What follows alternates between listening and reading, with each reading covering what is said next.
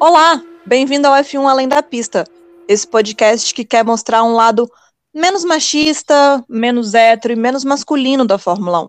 Meu nome é Beatriz Marcarini, eu sou capixaba, jornalista apaixonado pelo esporte. E eu sou Fábio Andrade, também jornalista. Eu e Bia estamos de Vitória e Vila Velha, duas cidades bem à margem do automobilismo, tanto no Brasil como no mundo, para mostrar que com tudo isso a gente pode sim falar de esporte a motor. E esse podcast é feito por uma mulher e por um gay que querem mostrar um outro lado da Fórmula 1, esse esporte que é muito famoso no mundo todo, mas talvez não tão popular no sentido literal da palavra.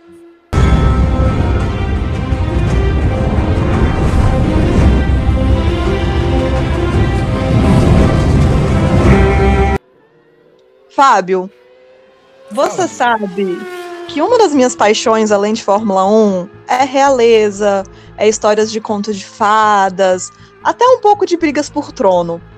E você não quer começar esse podcast me contando uma história desse tipo, não? Menina, tem uma história fresquinha sobre disputa por trono, poder e politicagem para contar para você. É de um rapaz, amiga. Um rapaz hum. chamado Príncipe George. Ele era conhecido como o Zoiudo, o primeiro do seu nome e ele estava há anos na linha de sucessão, esperando o seu momento de brilhar no trono. Parece até com um personagem, com uma pessoa de uma família real que existe na realidade, né? Quem será? Sim, eu acho que você está falando do príncipe Charles, que está aí, coitada, há quase 70 anos, mas a mãe dele, uma senhorinha de quase 100, não o deixa. Eu já tô adorando essa história, continua. Menina, príncipe George, o zoiudo, estava numa situação parecida com essa, esperando há anos para ter o seu momento e ele não tinha chance de assumir esse bendito desse trono. Até que uma mudança acontece, um plot twist gigantesco acontece nessa história e o príncipe de gelo é deposto e George finalmente tem a sua chance de assumir o trono numa posição de super poder, numa posição super privilegiada. Porém, para se tornar o comandante de todos os reinos, amiga, para ser o maioral, para ser o bambambam, bam, bam, para mandar na zorra toda, ele vai ter que batalhar com o rei de Wakanda, se ele quiser realmente ser o novo soberano do reino da Fórmula 1. E será que ele vai conseguir? Cenas dos próximos capítulos. Fábio, vai. mas essa história tá parecendo muito com os breakings que eu vi esse final de semana do Grande Prêmio da Holanda. Essa história tem muito cara de história real. Estaríamos nós, este reino, esses tronos, Seria os cockpit do carro da Mercedes? Amiga, não só seriam, como de fato são, é, um grande plot twist. Na verdade, nem tanto um plot twist, mas não deixa de ser uma grande notícia. Todo mundo estava esperando essas confirmações há muito tempo. E é sobre isso, minha gente. George Russell vai ser piloto Mercedes oficialmente a partir de 2022. Essa dança das cadeiras começou no meio da semana, é, com o anúncio da aposentadoria do Kimi Raikkonen e aí todas as peças desse grande tabuleiro começaram a se mexer. É, o Bottas está indo para Alfa Romeo no ano que vem e o Russell está indo finalmente assumir o seu lugar na Mercedes ao lado de Hamilton. Hamilton, amiga, que talvez não tenha sido a pessoa mais feliz com esse anúncio, né?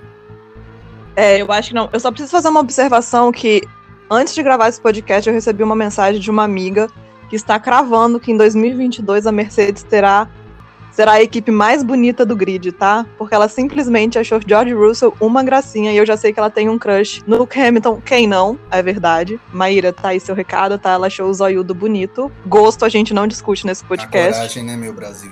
Mas enfim, George Russell na Mercedes, uma coisa que a gente sempre falava que era possível. Só que como estava demorando muito o anúncio acontecer, a gente começou a duvidar que isso seria possível. E como o anúncio estava demorando muito para acontecer, já tinha falando que era o já tinha gente falando que era o Hamilton batendo pé, porque não queria o George Russell na Mercedes. A gente duvidou um pouco. Em algum momento eu até comecei a acreditar que o Hamilton não queria, e talvez ele nem esteja tão satisfeito, mas pode ser, dado o post de, de despedida que o Hamilton fez pro Bottas, eu comecei a acreditar que pode ser pela relação que ele tinha, mais, mais pela relação que ele tinha com Bottas, do que o medo, entre aspas, que ele tem de dividir a equipe com o George Russell. E eu acho que o Hamilton ficou realmente desgostoso dessa saída do Bottas, mas convenhamos, não tinha muito lá o que ele fazia. É, eu acho que tinha um, um caldeirão de coisas muito heterogêneas, eu acho, para que Toto Wolff pudesse administrar, porque a gente sabe que o, o, o Russell já vinha dando sinais de impaciência, né? A promoção dele estava demorando. É, a gente precisa olhar para o Russell e não dá para não fazer essa, essa observação. Ele foi campeão de absolutamente todas as categorias que ele disputou. É, F4, inclusive, F3 e F2. É, o Russell foi o líder incontestável da Williams nos últimos anos, em todos esses anos em que ele esteve na equipe. E também colocou Bottas no bolso. A gente precisa lembrar do Grande Prêmio do Sakir de 2020, é, quando o Hamilton teve Covid. O Russell substituiu o Hamilton. O Bottas fez a pole naquela corrida, mas o Russell assumiu a ponta na largada e dominou a corrida. O Russell, inclusive, ultrapassou o Bottas na pista em um ponto em que nem era comum, não era naquele, na final da reta, era num ponto do miolo, vamos dizer assim, do anel externo do circuito do Bahrein. É, e o Russell só não ganhou aquela corrida porque a Mercedes, além de ter cometido um erro no pit stop, ele teve um furo de pneu que acabou acabando com as chances dele e entregou a vitória nas mãos do Sérgio Pérez. É, eu acho que o Hamilton realmente não deve estar muito feliz, porque o Bottas foi o companheiro ideal, né, amiga? Com o Bottas, desde 2017, são cinco temporadas, o Hamilton ganhou todos os títulos em, quando ele esteve com o Bottas como companheiro de equipe. Então, definitivamente, eu acho que o Hamilton é uma pessoa, era um grande entusiasta da continuidade do Bottas na Mercedes. Só que eu acho que chegou um momento que o Toto Wolff não tinha mais como segurar estava difícil para o Wolff justificar para o Russell por que do Russell não ser é, é, promovido. Então não tinha mais como segurar, e aí nós estamos com esse anúncio que deve estar tá deixando o Hamilton um pouco triste, talvez.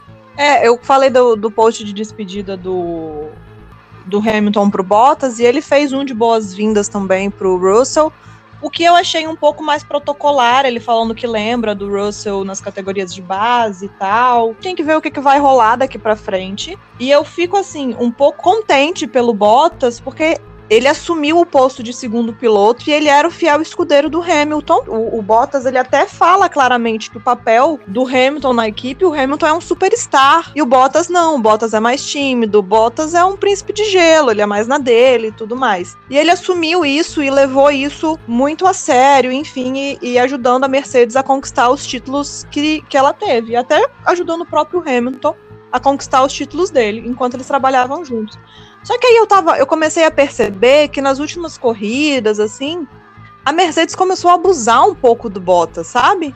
É, teve uma para mim que foi a gota d'água que o Hamilton se chocou. Eu não vou lembrar qual foi o GP, desculpa minha, minha idade avançada. Mas a Mercedes pediu pro Bottas parear o carro com o Hamilton para ver se teve algum dano na asa dianteira do Hamilton. E ele o fez. Então eu acho que assim, ele isso daí para mim foi claramente o Bottas está aqui a, a, partir de agora para cuidar do Hamilton. Mas o que eu acho que é uma coisa que a gente tem que começar a ver para as próximas corridas até o fim da temporada é qual vai ser o comportamento do Bottas. Ele vai continuar sendo o segundo piloto fiel escudeiro. Não sei se ele vai fazer o menino rebelde nessas últimas corridas, mas eu fico feliz que ele tenha ido para uma melhor, assim. É, é, só fazendo uma correção, eu falei que Bottas e Hamilton foram companheiros por cinco temporadas. Essa é a quinta, na verdade, né? 2017, 2018, 2019, 2020. Foram quatro temporadas completas, quatro temporadas em que o Hamilton foi campeão. O Toto Wolff foi extremamente leal é, ao Bottas. É, ele já havia prometido, é, eu dei uma pesquisada, em que o Wolff assegura que, mesmo que o Bottas não continuasse na equipe, o Wolff não deixaria o Bottas desamparado. E assim ele o fez. O Toto Wolff tem tentáculos longos na Fórmula 1, tem bom relacionamento com praticamente todo mundo, e o Toto Wolff tem também um laço com o Frederic Vasser, que é o, o diretor de equipe da Alfa Romeo, e tudo se encaixou. Surpreendente, porque se a gente for parar para pensar, a Alfa Romeo é um time que tem parceria de desenvolvimento com a Ferrari e o Wolff conseguiu um lugar para o Bottas, para um piloto seu lá na Alfa Romeo. Vale lembrar que Toto Wolff e Valtteri Bottas têm um relacionamento longo de muitos anos. O Wolff era empresário do Bottas desde 2013, quando surgiu a vaga na Williams, onde o Bottas correu até 2016. Quando o Bottas foi para a Mercedes em 2017, o Toto Wolff abriu mão de ser empresário do Bottas por conta de não ficar ali num conflito de interesses, né, já que o Toto Wolff também é um dos CEOs aí da equipe Mercedes. Então esse é um relacionamento de longa data, o Wolff tinha prometido que não ia deixar ninguém na mão e realmente não deixou. É uma grande lealdade e eu acho que é uma coisa a Fórmula 1 é um ambiente muito piranhas club, né, amiga? Muito assim, olha, o meu compromisso é comigo e você que lute, se você sair, você que cuide da sua vida. O Wolf traz uma. subverte um pouco essa lógica até mesmo, né, Bia? O Toto é capricorniano, né? E tem. Deus me livra de advogar em causa própria e vender meu peixe, etc. Mas o Toto é capricorniano, assim como eu. E o Capricorniano tem essa coisa da lealdade, de não deixar na mão. E o, o como estava falando aí, o, ele era empresário do Bottas e ele sempre honrou muito isso e sempre foi muito leal ao Bottas e ao Russell. Então, assim, ele foi tentando costurar tudo da melhor forma para que essa lealdade não se perdesse no meio do caminho, que ele honrasse a palavra. Eu acho que o Toto ele é muito capricorniano nesse sentido. Aquelas trazendo um misticismo aqui pro, pro papo sério. Mas eu acho que é muito isso, porque é diferente. A Fórmula 1 é um Piranhas Club até ter um capricorniano na jogada e tentar fazer as coisas o mais certo possível ou o mais leal possível aos, às partes envolvidas, né? É, agora esse capricorniano vai ter que lidar, você falou é, sobre a questão do Bottas e como lidar com Bottas, a gente não sabe exatamente como que Bottas não externou isso, pelo menos em nenhuma entrevista, sobre como ele recebeu essa, esse encerramento de contrato, né? O contrato dele se encerraria já esse ano e não, não vai ser renovado. Agora a gente teve uma situação no final da corrida, nas últimas três voltas, em que o Bottas de pneus novos fez o primeiro e o segundo melhores setores da corrida. O Hamilton tinha a volta mais rápida até então, a gente não pode esquecer que a volta mais rápida atualmente na Fórmula 1 vale um ponto. E aí veio aquela famosa mensagem, né, amiga? Valtteri, it's James. E toda vez que vem o Valtteri, it's James, a gente já sabe que vem coisa, vem algum pedido um pouco mais difícil aí, né? Ou pelo menos um pouco mais polêmico. A equipe pediu para o Bottas não fazer a volta mais rápida para não tirar o ponto da volta mais rápida do Hamilton. O Bottas foi lá e fez a volta mais rápida e o Hamilton teve que tentar na penúltima volta de novo, conseguiu refazer a volta, mas a gente fica com um pouco essa expectativa de será que eles vão ter que lidar com um piloto ressentido nesse resto de ano? Eu acho que não haveria motivo, porque o Wolff cumpriu tudo que prometeu, né, amiga? Mas nunca Sim. se sabe e ficou estranho de uma certa forma, gerou um estranhamento essa atitude do Bottas de ir lá e fazer a volta mais rápida, faltando duas corridas, duas voltas para a corrida acabar. Eu realmente, né, o, o Bottas é um grande picolé de chuchu, assim, para mim. Eu não consigo entender muito qual é a dele, o temperamento dele. Por, se por um lado ele parece ser, e por muitas vezes é o segundo piloto fiel escudeiro, por outras ele faz uma dessas, assim. Já teve vezes dele da Mercedes pedir para o Hamilton passar e ele resistir até que o Hamilton que lutasse passasse sozinho. Então eu realmente não sei, acho que a gente tem que esperar para ver. Talvez Monza, o Grande Prêmio de Monza, seja o primeiro sinal assim de que, que a gente pode esperar desse final de temporada do Bottas, não demitido, porque ele não foi demitido da Mercedes, mas sem contrato renovado com a Mercedes pro ano que vem. É, e a gente levando essa história para fora da pista, né, e pensando como piloto, a gente sabe que os pilotos são extremamente competitivos, né? Eles querem isso, eles querem ganhar, eles querem se imortalizar. É, eu acho que Bottas indiscutivelmente na passagem dele pela Mercedes, ele vai ficar conhecido como um grande segundo piloto. Eu acho que ele está longe de ter uma carreira uh, vergonhosa. Ele tem uma carreira que é uma grande carreira. A gente tem os números aqui do Bottas. Ele, com o Grande Prêmio da Holanda, foram 169 grandes prêmios disputados. Essa é a décima temporada dele na Fórmula 1, um piloto longevo na Fórmula 1. A primeira foi na Williams em 2013. Ele conquistou nove vitórias, 17 poles 63 pódios. Muita gente sonha em ter uma carreira como essa. A carreira dele não é uma vergonha de forma nenhuma. Eu acho que é muito fácil falar que o Bottas é um micão ou é um piloto limitado. Eu não acho que ele é um piloto vergonhoso. Eu acho que ele tentou se impor em algumas situações. Eu acho que ele realmente acreditou no potencial dele. Eu acho que isso é louvável. É, ele teve um início de temporada em 2019 forte, em que talvez foi a melhor chance dele de tentar dar uma resposta para o Hamilton, mas a gente está falando do outro lado do cockpit, tinha o Hamilton, é um piloto que não deitou para o Alonso, é um piloto que não deitou para o Button, é um piloto que não deitou para o Rosberg, companheiros de equipe que ele teve. É, Amigos, Hamilton, né? Exatamente. E então, o sobrenome, né, amiga? Não, é difícil você bater um piloto tão incrivelmente consistente e forte como o Hamilton, mas eu acho que o Bottas tentou, pelo menos. Tentou, e eu acho que a gente tem que dar bastante crédito para ele por isso. E, de novo, eu não acho que é demérito nenhum ou é um, um, uma crítica a gente falar que o Bottas foi um excelente segundo piloto. Mas eu tô contente por, pelo Bottas. Eu espero muito que ele tenha, uma, tenha sucesso na Alfa Romeo. E vamos continuar acompanhando aí. Esse esporte vai, não cai no desinteresse, né? Vai, no tédio, ele vai ficando cada vez mais interessante, porque o tabuleiro vai mexendo, as peças vão se movimentando e a gente vai tendo aí novas coisas para acompanhar. É, para encerrar o assunto Bottas, ele tá indo para Alfa Romeo, um ambiente onde ele certamente vai lidar com menos pressão é, do que ele tem na Mercedes, né? A pressão por ganhar o campeonato de equipes e, é, obviamente, lá na Alfa Romeo ele vai ter muito menos pressão, é uma equipe menor, é, mas de qualquer forma é um time onde o Bottas vai poder finalmente ser o centro das atenções. A gente, como a gente falou há pouco, ele é um piloto com 10 temporadas de Fórmula 1. Para o outro assento da Alfa Romeo tá uma briga ali entre Nick De Vries, o próprio Antônio Giovinazzi é, e fala assim Alex Albon, todos pilotos iniciantes e com menos experiência. Então o Bottas é um piloto que traz para a Alfa Romeo experiência, informações da Mercedes, inevitavelmente. Então é um ambiente onde ele vai poder brilhar e talvez a gente possa ver o que ele é capaz de fazer sendo o centro das atenções. A gente falou de Bottas e a gente não pode deixar de falar de Russell, amiga. É, você acha que está mais para dois anos de estágio dele com Hamilton, que deve encerrar o contrato em 2023, ou para tentar fazer o Hamilton sair sem mais um título? Eu acho que a intenção dele é tentar dificultar um pouco a vida do Hamilton mas eu acho que a Mercedes não deixaria. Porque ano que vem é um novo carro, é uma coisa diferente.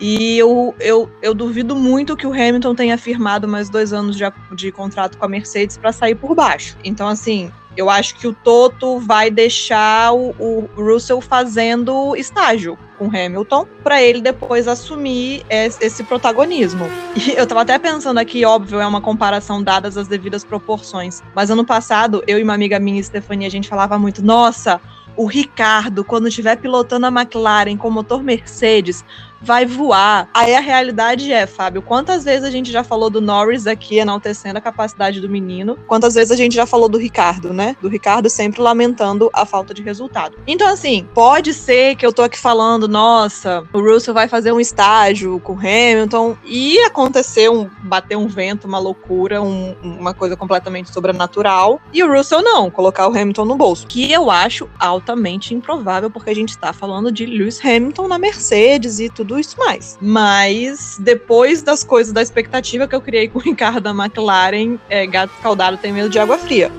Mas sendo muito realista, eu acho que esses dois anos serão de estágio, de aprender e até de amadurecer, porque embora o Russell tenha uma postura, até nas entrevistas, muito séria, eu acho o Russell muito britânico, ali muito coeso, enfim, muito centrado nas, nas entrevistas dele. Às vezes na pista a gente via alguns deslizes, alguns ataques de pelanca, enfim. Então, assim, eu acho que ele tem que moldar um pouco mais esse temperamento dele e ganhar experiência também, né? E eu, pelo menos, se fosse Russell, eu aproveitaria para fazer um estágio, sabe? Porque o Hamilton daqui a pouco vai estar de saída da Fórmula 1 e é Lewis Hamilton, então ele tem que tirar tudo que ele puder do Hamilton, da Mercedes, dessa parceria de extremo sucesso. Eu acho que seria um pouco burrice da parte dele tentar peitar o Hamilton agora.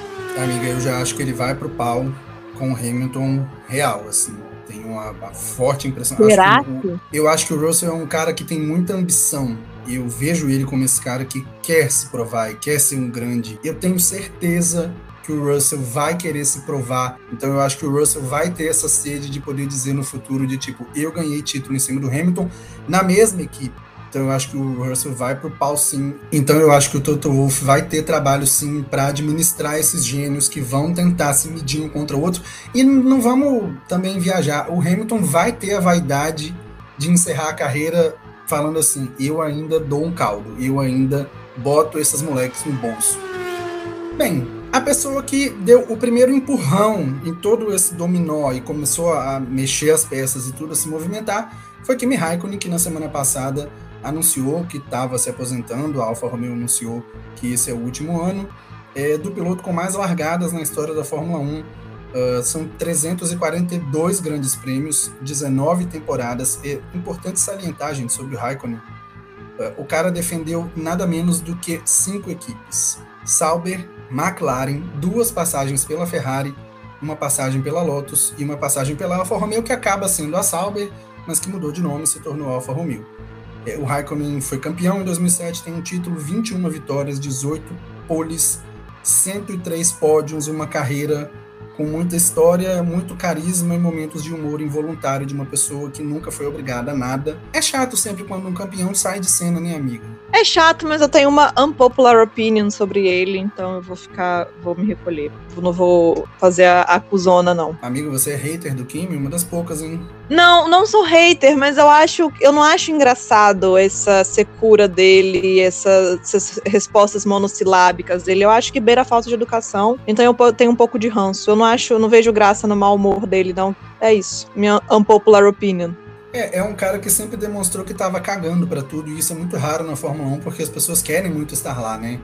E ele é. nunca fez questão de ser muito simpático. Talvez isso que você falou de não estar tá ligando muito, realmente pode ter sido uma, uma, uma canseira da Fórmula 1, mas que sempre garantiu grandes momentos, eu acho, pra gente na pista e fora dela.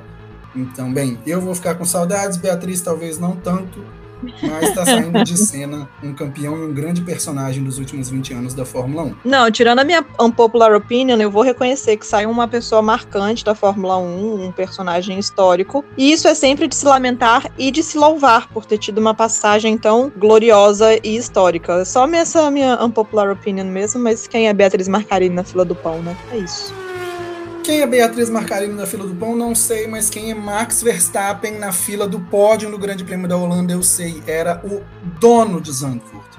Não teve para ninguém. O homem foi soberano, o homem foi dominador, o homem foi infalível. Arranjem outros adjetivos de grandeza para falar sobre a grande performance da Red Bull, pelo menos com o Max, e do grande desempenho no Grande Prêmio da Holanda. Uma pista que estava tomada de laranja e onde Max deitou e rolou, ele foi pole, ele teve resposta para tudo que a Mercedes tentou e fez uma das festas mais bonitas, eu acho, que a gente não via na Fórmula 1 há muito tempo óbvio também por conta da Covid, né? Muitas corridas no ano passado foram sem público, mas a Holanda traz um, um, novo ambiente, uma nova torcida. Foi muito comparada com o México, que sempre faz uma festa muito bonita, a Itália sempre faz uma festa muito bonita, a Austrália sempre faz uma festa muito legal para os pilotos australianos. Brasil é tido como uma grande atmosfera entre as corridas da Fórmula 1, mas a Holanda vem se credenciou já, na verdade, como um dos melhores momentos do ano no termo torcida, né? É, e eu queria só te corrigir, Fábio, se você me dá licença o Max ele neutralizou quase todas as tentativas da Mercedes, porque teve uma que ele não conseguiu neutralizar. Qual, amiga? Agora eu fiquei até com dúvida. Pois venha comigo. Na semana que seria de comemoração do Max ter ganhado o GP em casa, a Mercedes anunciou os dois breakings que tá sendo esperado, que estavam sendo esperados o ano todo, que era a saída do Bottas e a chegada do Russell. Ninguém mais lembra que o Max ganhou em casa. As pessoas agora, inclusive nós, só se fala de Bottas e Russell. Você lembra quando Hamilton ganhou em casa em Silverstone? Uma semana e meia aí de falação. A Mercedes deu esse golpe aí de marketing, de comunicação, e este foi o único, a única estratégia da Mercedes que Max e sua Red Bull não conseguiram neutralizar. A Mercedes verdade, tinha essa carta na manga. Foi a única estratégia da Mercedes que deu certo nesse fim de semana da Holanda para cá, porque todas as outras falharam miseravelmente. A Mercedes tentou de tudo na corrida. A Mercedes tentou o undercut, não conseguiu. A Mercedes tentou fazer uma segunda parada com o Hamilton, devolveu ele no tráfego. A Mercedes tentou usar o Bottas para atrapalhar o Max e não deu certo. É, eu acho que o que fica é que uh, a atualização do carro da Red Bull já estava pronta na Bélgica mas não teve corrida. E o que a gente viu é que definitivamente nesse momento dá para cravar que a Red Bull é o melhor carro do campeonato nesse momento. Assim, o desempenho foi muito superior, obviamente. Acho que a Mercedes vem com uma pulga muito grande atrás da orelha para essa parte final de campeonato. Você acha que ainda dá para o Hamilton correr atrás, amigo? Ah, eu acho. Eu sempre acredito no Hamilton e eu quero dizer só lavar um pouco a alma aqui. Equipe de comunicação da Mercedes 1, um, equipe de engenheiros da Mercedes 0 É, e Fábio, a gente comentou no episódio anterior do nosso podcast que a gente estava com um receio muito grande do Hamilton sofrer ataques racistas ou qualquer outro tipo de ataque porque ele estava na torcida do Max. Mas para nossa grandíssima surpresa, não foi isso que a gente viu, né? A gente viu duas coisas muito importantes que eu queria destacar aqui. A postura do Hamilton, que vai muito de encontro com aquilo, com aquilo que a gente sempre comenta do ídolo ter uma postura de se marcar junto à sua, ao seu público e o próprio público na Holanda de até alguns aplausos serem mais óbvio, teve vaias, mas alguns aplausos serem mais altos e mais audíveis que as vaias. Então a gente sabe que o Hamilton é um cara extremamente esperto, ele, ele, ele tentou não acirrar ainda mais os ânimos. Eu confesso que eu estava bem receoso, mas também o comportamento da torcida foi extremamente dentro da normalidade, assim, obviamente era a eu torcida acho que do Max. foi dentro do fair play, né? Sim, era a torcida do Max, eles obviamente iam torcer contra o Hamilton, e isso é parte do jogo, é parte do esporte, a gente não está aqui para dizer que, ah, meu Deus, vaiar o Hamilton, isso é racismo. Não, isso é torcida. Mas eles, ah, no momento de falas do Hamilton, né, nas entrevistas, que era o grande temor, tudo correu bem, não teve nenhum incidente de violência contra o Hamilton. A gente estava muito receoso com algumas histórias que surgiram das pessoas falarem que iam levar tomates, iam levar ovos para atacar no Hamilton. Nada disso aconteceu. Foi uma festa muito bonita, muito vibrante. Então eu acho que foi uma festa muito bonita. Eu acho que a Fórmula 1 estava precisando de se sentir abraçada novamente pelo público e de se sentir realmente um evento que mexe com o país inteiro, a cidade inteira parou por causa da Fórmula 1 e a cidade se fantasiou de Fórmula 1. E eu queria só antes do Amém falar que teve um outro anúncio que foi ofuscado pelos breaking da Mercedes, que foi o anúncio da AlphaTauri. O Gasly continua e o Tsunoda também. Para mim a grande surpresa é justamente o Tsunoda ter continuado, porque o japonesinho da língua suja e que não tá entregando resultado nenhum. E a outra surpresa é o Gasly continuar e não ir para uma escuderia maior, né, Fábio? O programa de jovens pilotos da Red Bull é uma grande fritação, né? A gente sabe que o próprio Gasly foi fritado quando foi para lá. A gente está vendo Pérez agora fazendo um trabalho melhor do que o álbum e também do que o Gasly, mas a gente percebe que até mesmo a equipe de mecânicos do, do Pérez, até a equipe de estratégia do Pérez, não é tão boa quanto a do Max. Sobre Gasly e Tsunoda, eu acho que o Gasly merece um assento numa equipe grande. Infelizmente, eu acho que Horner e Marco não vão dar esse assento para ele por pirraça. E Tsunoda, cara, sinceramente, acho que pela primeira vez eles estão tendo uma complacência com um piloto que não está sendo muito regular nesse primeiro ano, vão dar uma nova nova chance para ele. Espero que ele se firme. Gosto do Tsunoda, gosto do espírito que ele traz de tentar sempre e, e de ser bem porra doida, mas a gente sabe que para as equipes precisam de consistência e eu acho que esse é o lado que ele precisa desenvolver melhor para talvez se credenciar, continuar mesmo na AlphaTauri ou conseguir uma vaga numa outra equipe em 2023 ou no futuro mais adiante. Fábio, muito obrigada por me acompanhar em mais este episódio do nosso filhinho querido do nosso podcast super amado. Amiga, um beijo, fica bem. Obrigada, até a próxima. Beijo, pessoal.